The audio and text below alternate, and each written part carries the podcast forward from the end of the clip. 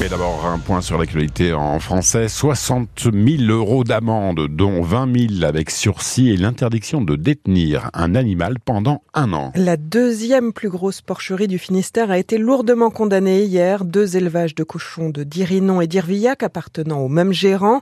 L'association L214 avait saisi le tribunal de Brest en novembre 2019 avec des preuves de maltraitance animale, Nicolas Olivier.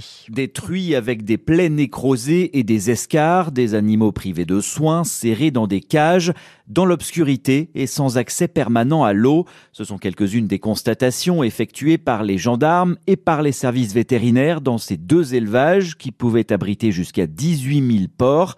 Malgré les mises en demeure, plusieurs contrôles inopinés menés entre 2019 et 2021 n'ont pas montré la moindre amélioration. À l'audience, le 2 février, l'exploitant avait affirmé faire ce métier par passion et dénoncé un acharnement, voire un complot. La procureure avait qualifié d'extrêmement préoccupant ces manquements qui persistent, contrôle après contrôle, allant jusqu'à évoquer un mode de fonctionnement délictuel. Le jugement et surtout cette interdiction d'exploitation pendant un an est un signal fort, réagit l'avocate de l'association L214 Partie civile. Ni le gérant Dominique Cardoncuff ni son avocat n'ont souhaité commenter. Ils ont dix jours pour faire appel de cette décision. Cet élevage emploie 22 salariés. C'est le deuxième plus gros du Finistère. L'une des deux sociétés avait dégagé un bénéfice net de plus d'un million d'euros en 2020. À Morlaix, le toit d'une vieille maison du centre-ville s'est effondré hier après-midi. Une bâtisse inhabitée au 18 rue du Fil.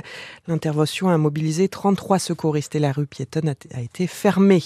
À Plogonec, dans le sud Finistère, c'est le mur d'une cuve à lisier qui a cédé sur une exploitation porcine.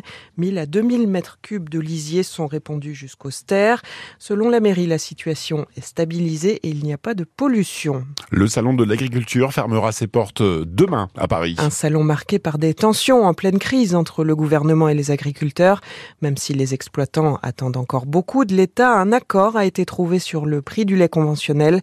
Lactaliste numéro 1 mondial et l'UNEL, l'Union nationale des éleveurs-livreurs, se sont mis d'accord sur le prix pour le premier trimestre de cette année. 425 euros les 1000 litres pour le lait de base, c'est 5 euros de plus que la dernière proposition de l'industriel. La réforme du RSA va être étendue à la moitié des départements français. Le Premier ministre Gabriel Attal l'a annoncé hier.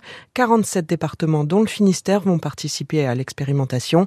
Les bénéficiaires du RSA ne pourront toucher l'allocation que s'ils effectuent 15 heures d'activité par semaine. L'expérience avait été lancée en décembre 2022. Positive, selon le gouvernement, qui assure que 40% des personnes ainsi accompagnées ont pu trouver un emploi.